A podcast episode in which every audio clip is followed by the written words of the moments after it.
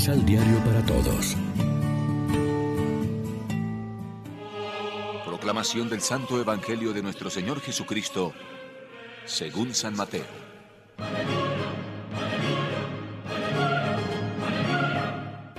Jesús, al irse de ahí, vio a un hombre llamado Mateo en su puesto de cobrador de impuestos y le dijo, Sígueme.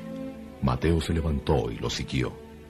Luego, Jesús estuvo en una comida en casa de Mateo.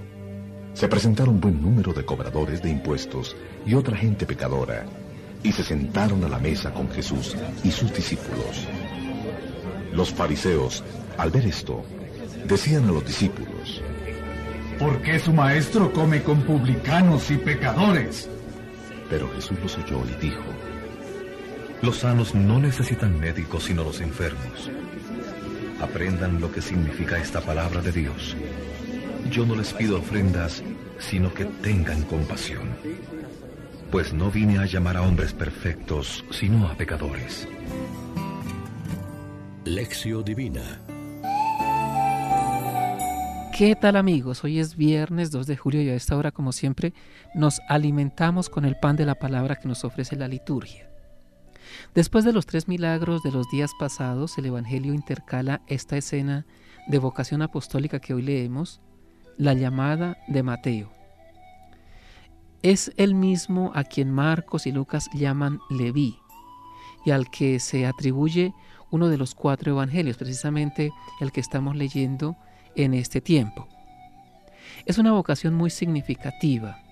Jesús elige a un publicano, o sea, a un recaudador de impuestos al servicio de la potencia ocupante, Roma, y como todos los publicanos, con muy mala fama entre el pueblo.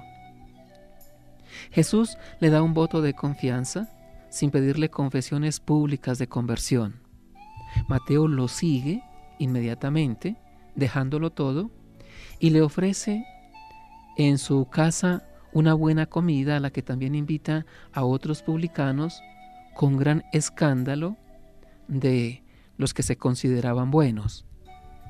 La tentación de los buenos ha sido en todos los tiempos la de creerse ellos santos, superiores a los demás, y estar siempre prontos a la crítica y a la intransigencia. Acogemos a los alejados y a los pecadores juzgándoles no por su fama, sino por su actitud de fe y riqueza espiritual que pueden tener a pesar de las apariencias. Jesús no solo acogió a Mateo, sino que lo hizo su apóstol. Y Mateo respondió perfectamente, cuánto bien ha hecho ya durante dos mil años el Evangelio que se le atribuye. Tenemos que aprender a tener un corazón acogedor. Jesús fue fiel reflejo de Dios que es amor, que es Padre rico en misericordia. La misericordia es algo más que justicia. Es un amor condescendiente, comprensivo, dispuesto a perdonar, tolerante. Reflexionemos. ¿Somos nosotros buenos discípulos de Jesús en esta actitud de tolerancia y de confianza con los demás? Acogemos a los alejados y a los pecadores, juzgándolos no por su fama, sino por su actitud de fe y riqueza espiritual que pueden tener a pesar de las apariencias. Oremos juntos. Hoy, Señor, te damos gracias por tu amor infinito y por habernos concedido en tu Hijo Jesucristo y en la iglesia de tu Hijo los sacramentos de la reconciliación y de la Eucaristía, signos de tu misericordia. Amén. María, Reina de los Apóstoles, ruega por nosotros. Complementa los ocho pasos de la Alexio Divina adquiriendo el emisal Pan de la Palabra en Librería San Pablo o distribuidores. Más información www.sanpablo.co